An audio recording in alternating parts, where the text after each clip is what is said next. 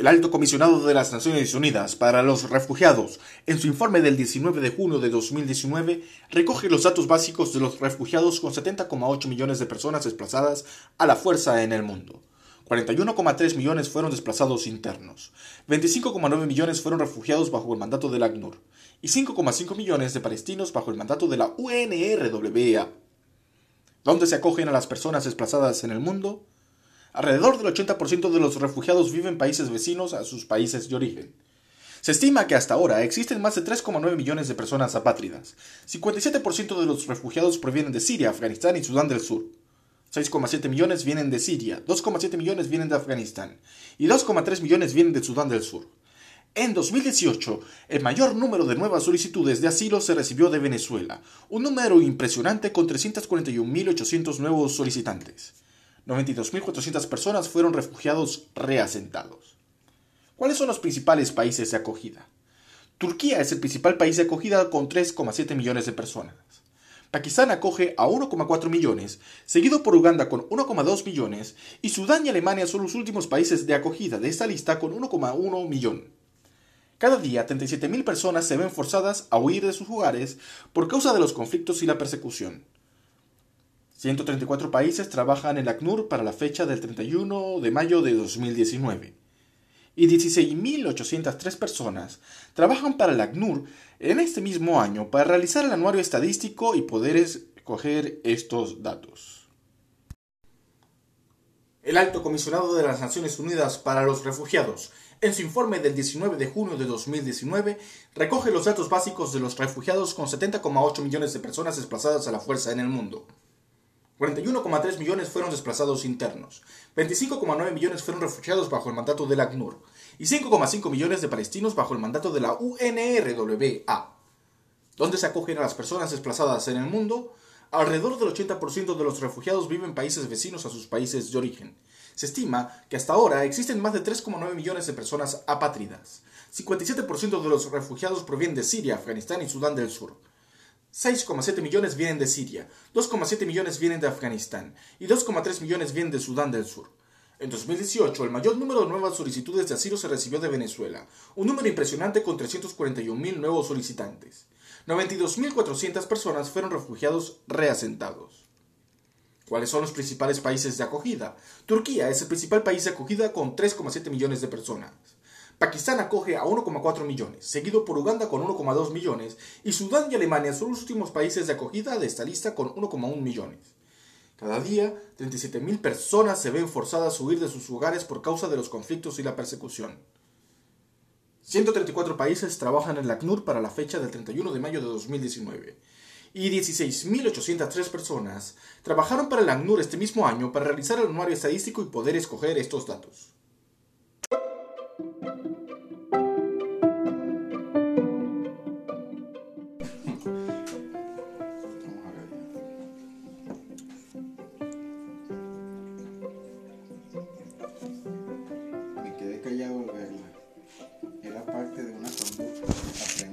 Través de otras observaciones. El delicado perfume contratado con su vestido cuadro, rancia, sobria y ajustada. Aún así, inspiraba el respeto que la inteligencia otorga ante lo desconocido, ante la palabra que se guardan los recatados, quizás para calcular movimientos de los demás. El anacronismo de la palabra y la acción puede ser una estrategia o una carencia en ambos casos no se le puede tratar como una emboscada. El impulso o la sorpresa son inútiles ante quien le ha ganado unos segundos al pensamiento. Es así como terminé por guardar silencio. Era fácil mirarle la estampa celestial en su melena y al mismo tiempo simular que se le estaba prestando atención a sus palabras, a su silencio, a su señorial manejo del ritmo y el tiempo. ¿Cómo hallarás mi nombre entre los próceres? Si ahora ya no sirve con el heroísmo de la desnudez. Soy la réplica que yace para gobernar, venerable, romántica y local. Soy tan tuya como del mar. Qué mal hábito el de la condescendencia. Ahora te lo tengo que explicar. Hay dos cosas que no se escapan de nuestros pensamientos.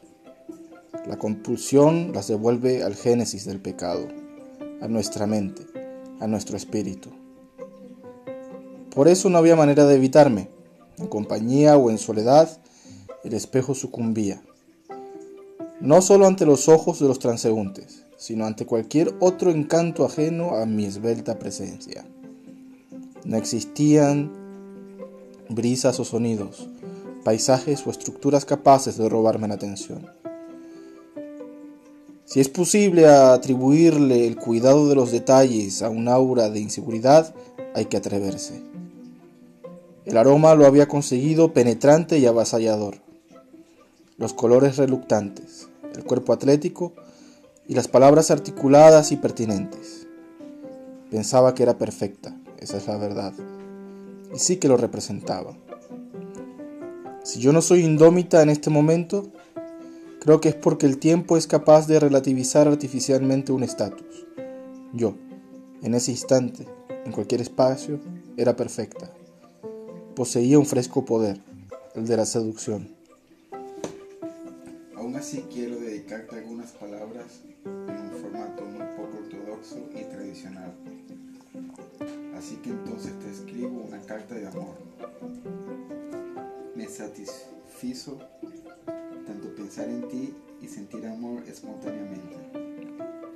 Es cuando, con el único pretexto de vivir y ser feliz, sigo siendo en ti. Un autor anónimo armará esta carta para que ni con tu sospecha simules estar segura de quién soy. Mi objetivo es que nunca olvides que un amigo bueno y controvertido tuvo la imperiosa necesidad de dedicarte unas palabras. Admito que ahora te escribo porque es muy probable que no nos volvamos a ver. También acepto que me duele mucho no poder hablar contigo cuando deseo, cuando lo deseo. Pero por otro lado, me anima a saber que estás bien. Te deseo felicidad y buen amor, porque estoy seguro que lo mereces. Siempre serás la única para mí. Nadie me amará como tú, nadie me besará como tú, ni me escuchará de la misma forma. Nadie será la mejor amiga de mi corazón. Tenías razón. Traté de aprovecharme de ti, del deseo que sentía por tu presencia. Quería aprovechar el tiempo para robarte una caricia. Me encantaba deleitarme con tu cuerpo y finalmente busqué tu mejor estado de ánimo y robarte un poco de pasión. Y descubrir el mundo dentro de nosotros. Quería violar tus pensamientos, penetrar tu alma, morder toda tu masculinidad y ultrajar la virilidad de tus sueños más perversos. Quizá termine negando al verbo y al mar. Ojalá te vayas de donde no estás. Ojalá olvides que un día te fuiste. Si quiebro una ola y sepas que en el cielo sin ti ya no existe. Solo vivo en los momentos en los que te recuerdo. Porque la vida es amor y el amor es el brillo de tus ojos claros. Cuando no tengo miedo es cuando estás. Cuando tu mirada se impone como una tormenta inesperada. Muero despierto del sueño de tus besos y tu esencia. Por eso quiero descansar en la cálida ilusión de una vida juntos. Y así vivo. Sueño y despierto siendo el guardián de tu nombre, respirándote como si respirara el vino y la soledad tu sudor y las olas del mar Caribe. Por eso no me burlo de la vida muriendo, sino recordando que existo en el exquisito protocolo de tu indiferencia. Antes creaba para ti, ahora no creo en mí para que no existas. ¿Por qué si siento que estoy muerta, siento y me duermo las lágrimas de tu indiferencia? Una segunda parte debe estar por llegar esa en la que me descuartizo recordando que te quedaste lejos para no volverme a ver. Decidiste lo indescifrable, la distancia y el libro roto de una perfecta historia de amor. Todos los sabores negros inundaron mi espíritu el día que zarpaste de nuestro destino. Me hiciste única porque me hiciste tu mejor pasado. Es tu condena, la condena del Dios de los fracasos.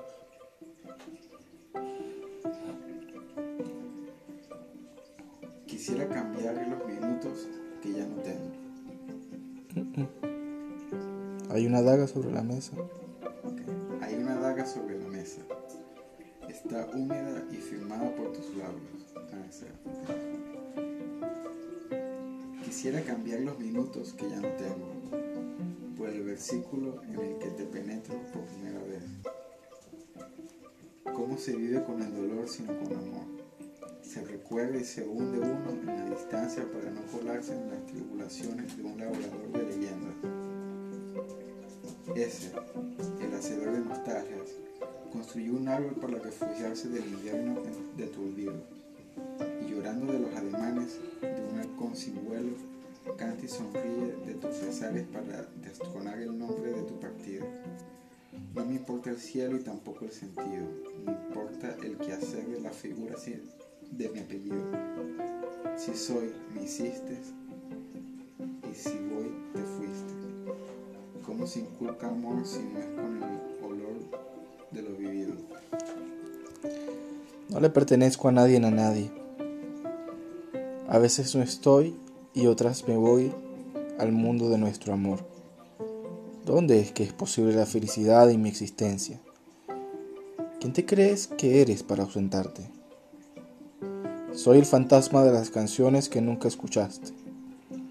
Me podrán quitar todo, pero nunca me quitarán la voz que me diste con tus besos. Y gritaré, lloraré y daré alaridos. Una proclama de amor y humanidad. Seré mujer y animal divina y sola en mis pensamientos, y también eterna vividora de la huella que te ha dejado mi nombre. Me olvidarás en tus pasos, pero no en tus orgasmos.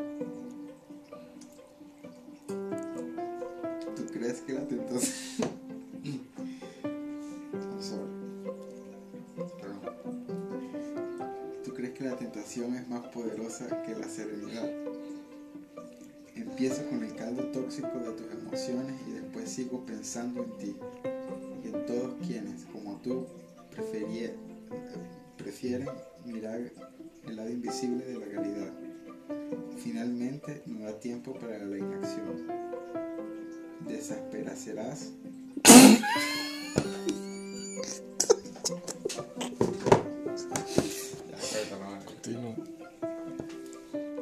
Desaparecerás.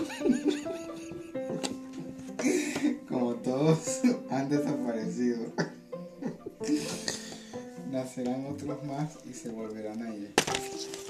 No se puede cuestionar tu maldad si tú misma la declaras. No se pueden omitir tus fallas si se sienten en el seductor y ponzoñoso. español. Pero estaré aquí, sobrevalorando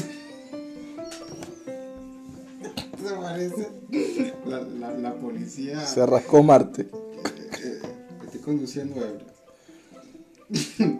Pero estaré aquí, sobrevolando tu fechoría, observándote con el juicio que, me, que se me ha otorgado, y caerás enfrente de la imponente estirpe de mi bondad. Si todos nos marchamos en el mismo instante, se aparentará ser más justo. Pero no, los planes de destino siempre te persiguen. No creer en el destino puede ser parte del juego y luego termina ganando la intervención de aquel segundo divino que te anticipa, como la, sombra que intentas pisar, como la luna de la que quieres escapar. Los padres no deberían enterrar a sus hijos, sin embargo, a los desgraciados se les condena desde el mismo momento en el que se les concibe. De mi impulso acusaron cotidianidad y parsimonia antipatía y premeditación, y explico. Nunca tuve un minuto igual al otro, siempre reaccioné con absoluto frenetismo en contra de la corriente, tal cual agonizaban nuestros peces sobre los vidrios rotos de su pecera, tal cual nos faltaba el aire como a ellos el agua. Presumí no solo entender, sino sentir hasta los más ligeros pensamientos de los que me rodeaban. Su dolor, el frío y la soledad, y para colmo, sempiternamente me juzgué inexperto para la mediocridad. tengo que corregir. Nunca pude ser lo suficientemente tibio para marcharme desapercibido. Hemos torturado los dulces ojos de la orquídea. Ha podido pasar más tiempo para ella ahora que se iba. Y contra eso nada he podido nada ha podido hacer su madre, la Bronco, la más aguerrida de entre todos los mortales que alguna vez miré. Reina de entre los gobernantes de la justicia y la injusticia, deliberante e indómita, nuestra flor rompió el silencio cuando se halló en el medio de las dos parcas. Suceder la muerte de su primogénita la hacía casi tan criminal como yo, y precederme la convertía en esclava de mis más utópicos anhelos. Y allí estaba batallando como una bestia herida. La compadezco, la amo y la compadezco. Desde muy joven aprendí que huir del castigo solo te hace un títere de la crueldad con la que la conciencia se aplica, sobre todo la ajena. ¿Cuándo no lograríamos sin esos, ¿Cuánto no lograríamos sin esos inútiles y truncados verbos que nos contradicen? Ya floto por algún mar de otra galaxia, excavando con mis dedos en la arena y creando un quiebre en el espacio en el que sí estamos, suplicando al intersticio entre esas nuevas dimensiones que me deje entrar de nuevo a mi hogar, unos días antes, unas horas, aunque sea unos minutos para convertir lo irreversible en gloria y destino ya no se encuentran las mismas ganas de amar, incluso cuando se trata del momento preciso, de los labios perfectos, de la caricia esperada. Me hubiese encantado conocerla en otras circunstancias. Quizás cuando los días lluviosos te permiten crearte las historias más espléndidas. Al final, son las palabras no dichas las que se salvan en su majestuosidad esas que no se rompen con el ruido de la vida cotidiana o las minusvalias del pensamiento mundano y del destino de supervivencia. Limpias son las letras que no se consolidan como afrentas a la pureza de las ideas. Hasta las frases son convenciones vanguardistas, artificios del mercado comunicacional, densas disposiciones de lo que logran reunirse con el ocio con mayor amplitud y facilidad. Las frases son también un vago intento del individuo por calmar su salvajismo y su inherente condición primaria. Si la poesía tiene que ser ficción, que sea la de tus senos inundando la pasión más desmedida de mi fantasía. Regodéate por existir en la trama de mis historias, que serás heroína y protagonista no solo lo, ganarás todo, sino que serás incapaz de arrepentirte por tu nueva condición de reino eterno. El poder, la furia y la intensidad de tus pasos quedarán impresos página a página como atributos colaterales de tu divina existencia, y triunfarás frente a lo demoníaco. Te elevarás como un arrebato de resurrecciones, romperás el silencio de las comunas y te adorarán bajo el puño de mis deseos. ¿Cómo se le juzga a quien impone justicia? ¿Cómo surgen las primeras partículas de una lírica? Son más parecidas a un fotón o una mínima magnitud plasmática. Tal vez, y como me has anticipado, la vitalidad y el génesis de una nanografía se originan por la, por la pulsión de tu existencia. Y mis ganas de amarte se encuentran al lado de mi alma, contigo, pintadas con los mismos colores de la arena en la que nos revolcamos, paralizadas en aquel mágico instante en el que por fin conocimos el tacto y esperando el milagro de la redención.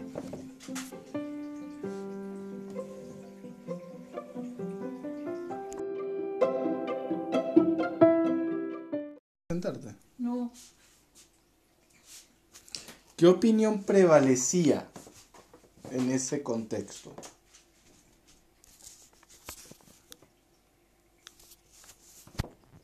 ¿Qué, ¿Qué, opinión? Que el que lo hizo, este, el que, el que hizo esa película, bueno, creo que era en contra de los cristianos. Eso es lo que yo capto de la... ¿Qué representa el cristianismo en ese momento? Gente bárbara. Ignorante. Gente peor que todos ellos juntos ahí. Eran eran eh, sanguinarios. pues. ¿Qué representa Hipatia? La persona que era atea, pero era mejor que todos ellos. Y, con, y, y coherente con sus creencias, porque fue fiel a su a sus creencias. A su creencia no, a su a su filosofía, eso. ¿Qué opinión tenía Hipatia ¿De quién? en general? Bueno, ella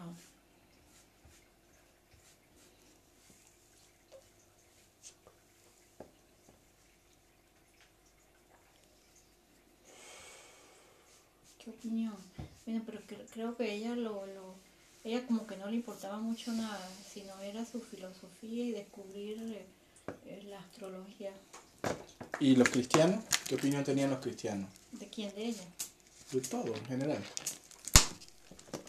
Bueno, yo creo que era como resentimiento y lo llevó a eso, a, a la venganza, ¿Y cuál, era, al poderío también. ¿Y cuál era la opinión del pueblo?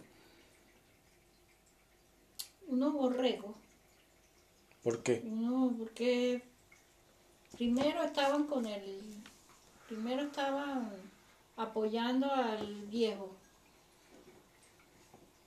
Después cuando vieron que, que, que los judíos eran más, entonces se doblegaron al prefecto. Y después como vieron que el prefecto no, no valía medio, entonces se unieron a los cristianos. Eran los cristianos, pues. Eran borregos. Ok, gracias.